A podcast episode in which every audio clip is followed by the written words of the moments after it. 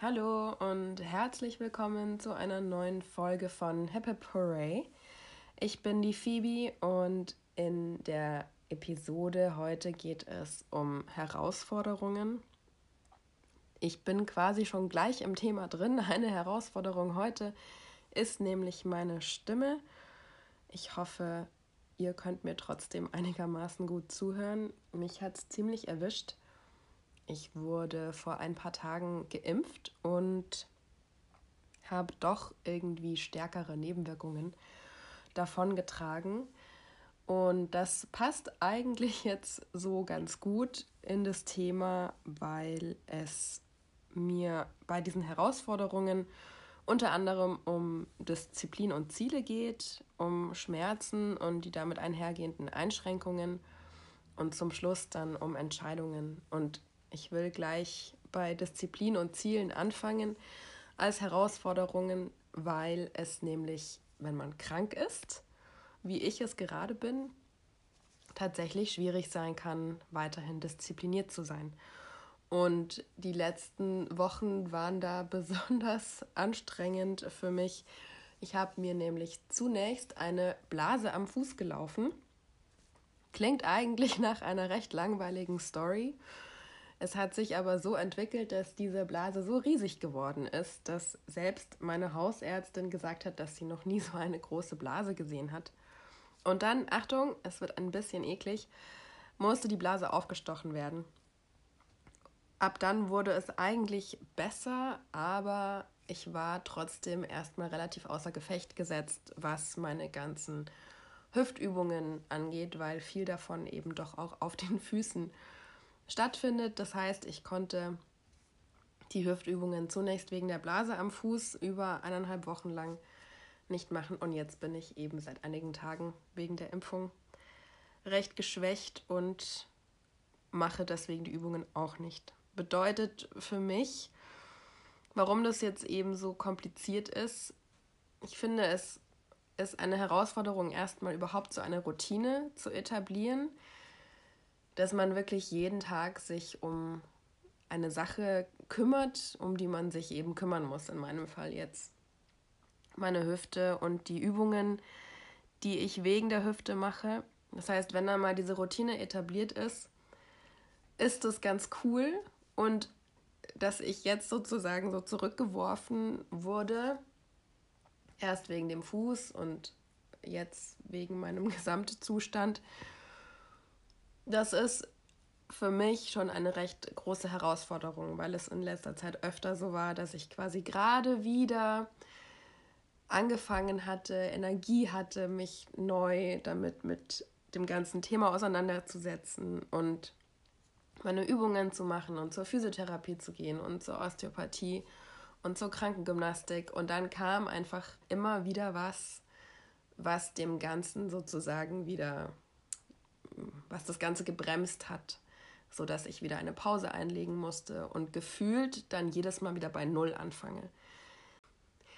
Disziplin ist eine wirklich wichtige Sache für diese Hüftdysplasie und für den Weg, den ich gehen will. Und wenn eben immer wieder so Dinge dazwischen kommen, kann das auch mal schwierig sein. Was mir hilft, ist, wenn ich mir Ziele setze und dann eben versuche, die einzuhalten. Da kommt die Disziplin wieder ins Spiel. Und diese Ziele können dann so ausschauen, dass ich zum Beispiel sage, am Ende der Woche habe ich x-mal meinen Hüftsport gemacht. Und dann eben, wie wir in dem Podcast vor zwei Wochen besprochen haben, das wird dann in dem Hüfttagebuch verzeichnet. Diese Ziele zu setzen funktioniert natürlich aber nur, oder sagen wir das Ziele einhalten, funktioniert natürlich aber nur, wenn nicht jedes Mal wieder irgendwas dazwischen kommt. Und manchmal sind das Dinge, die ich eben nicht beeinflussen kann, so wie jetzt die letzten beiden Wochen. Das heißt, dieses ganze Dreieck aus Disziplin, Routine und Ziele setzen ist im Idealfall eigentlich hilfreich, kann aber, wenn was passiert, schon mal zur Herausforderung werden. Zumindest für mich, weil ich dann eben, wie schon erwähnt, jedes Mal wieder von vorne anfangen muss. Und das hat mich die letzten beiden Wochen ehrlich gesagt ganz schön geknickt, weil ich endlich das Gefühl hatte, irgendwie vorwärts zu kommen und auch eine Verbesserung zu sehen an meiner Hüfte, weil ich weniger Schmerzen habe und jetzt ist es quasi wieder, es ist ein bisschen wieder bei Null. Aber gut, so ist das Leben, da muss ich irgendwie durch und ich bin einfach guter Hoffnung, dass wenn ich hoffentlich bald wieder ganz fit bin, ich wieder anfangen kann und wieder mit derselben Energie an die Sache rangehe. Ich habe jetzt aber gerade auch schon die Schmerzen erwähnt und die damit einhergehenden Einschränkungen. Jeder, der schon mal Schmerzen hatte und das über einen längeren Zeitraum, der weiß wahrscheinlich, wie mürbe Schmerzen machen können. Es macht wahnsinnig müde, wenn es immer diesen, diesen einen speziellen Schmerz gibt und der einfach nicht weggeht. Natürlich blendet das Gehirn das irgendwann auch ein bisschen aus, aber es ist zumindest bei mir eigentlich nie ganz weg. Spannend ist auch, dass es manchmal gar nicht so ein krasser Schmerz ist. Also solche Tage habe ich auch, das habe ich auch schon mal, darüber habe ich auch schon mal berichtet. Tage eben, an denen ich gar nicht gehen kann, weil ich solche Schmerzen habe.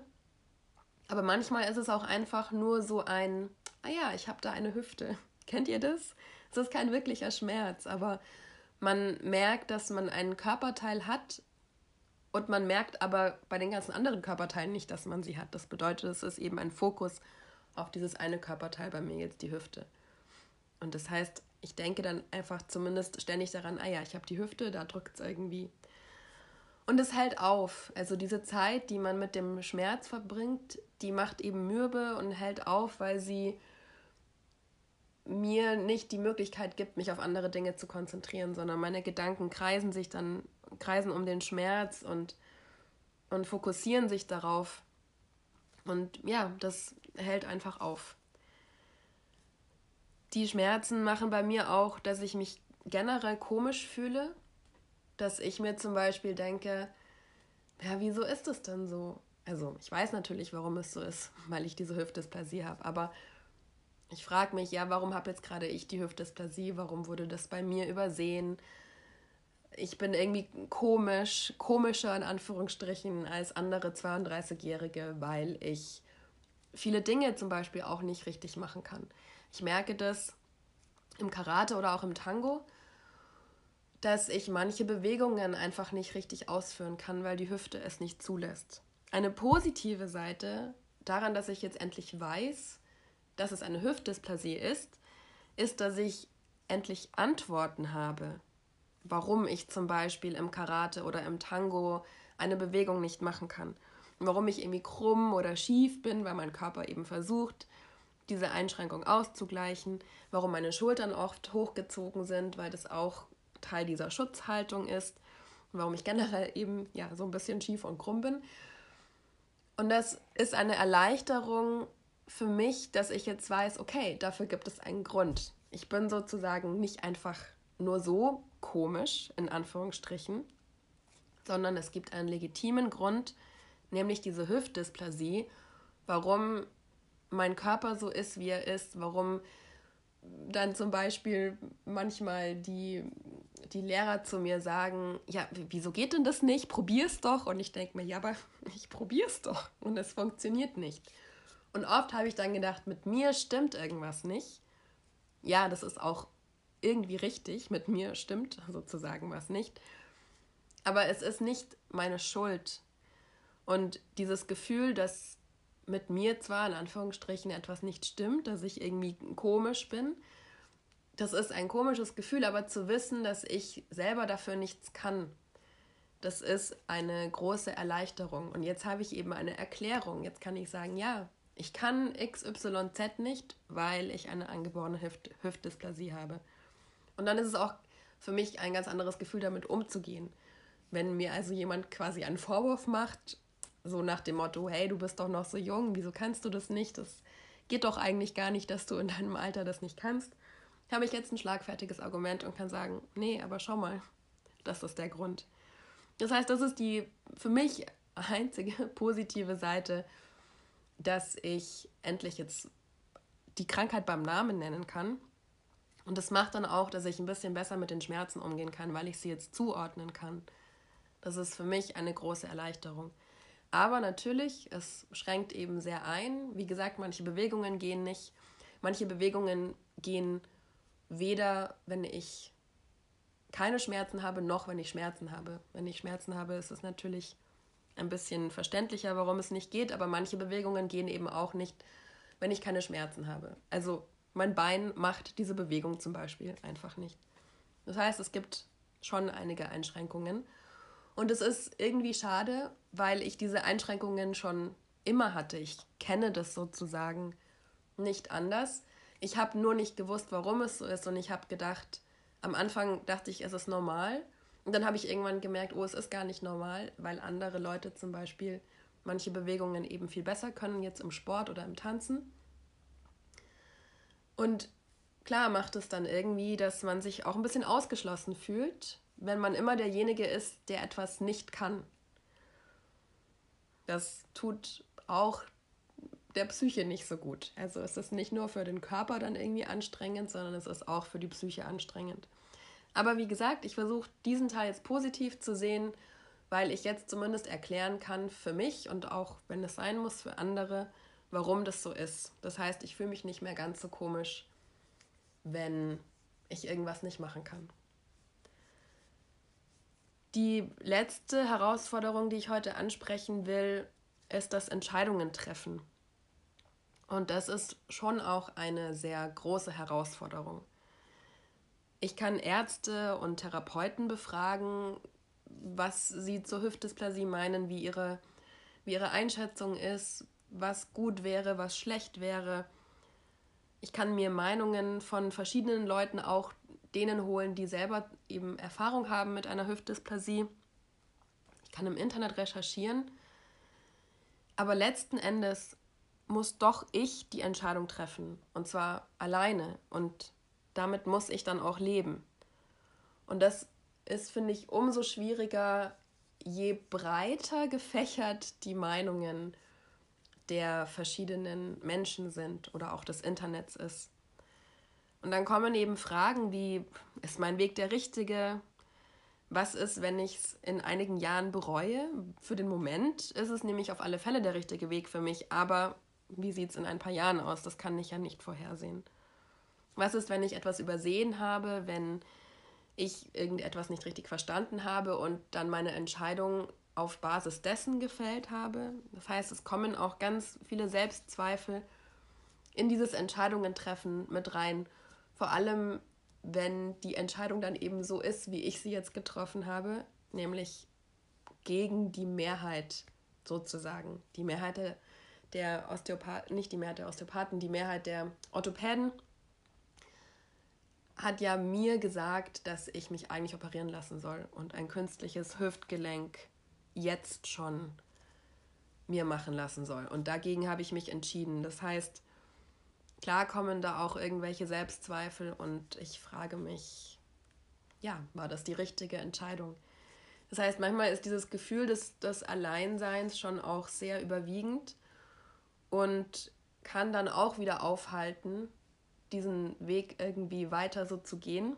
Ich glaube trotzdem, dass es für mich richtig ist und ich möchte das so weitermachen und ich habe ja auch für mich schon gute, gute Ergebnisse erzielt. Also in der Zeit, in der ich ohne Einschränkung meinen Hüftsport machen konnte, habe ich mich tatsächlich besser gefühlt und ich hatte weniger Schmerzen in der Hüfte und im Oberschenkel und ich habe mich generell auch irgendwie fitter gefühlt. Also für mich ist das auf alle Fälle jetzt der richtige Weg. Grundsätzlich ist dieses Entscheidungen treffen manchmal sehr komplex. Ja, so schnell sind die knapp 15 Minuten, glaube ich, noch nie vergangen, wie jetzt heute. Ich freue mich sehr, dass ich ein paar dieser Herausforderungen teilen konnte. Disziplin und Routine und Ziele, Schmerzen und einhergehende Einschränkungen und jetzt zum Schluss die Entscheidungen. Wenn ihr auch Herausforderungen habt, die ihr teilen wollt, würde ich mich wahnsinnig freuen. Ihr könnt dies tun entweder über Instagram unter hiphipHooray.podcast oder auch gerne als E-Mail unter hiphipHooray.podcast at gmail.com.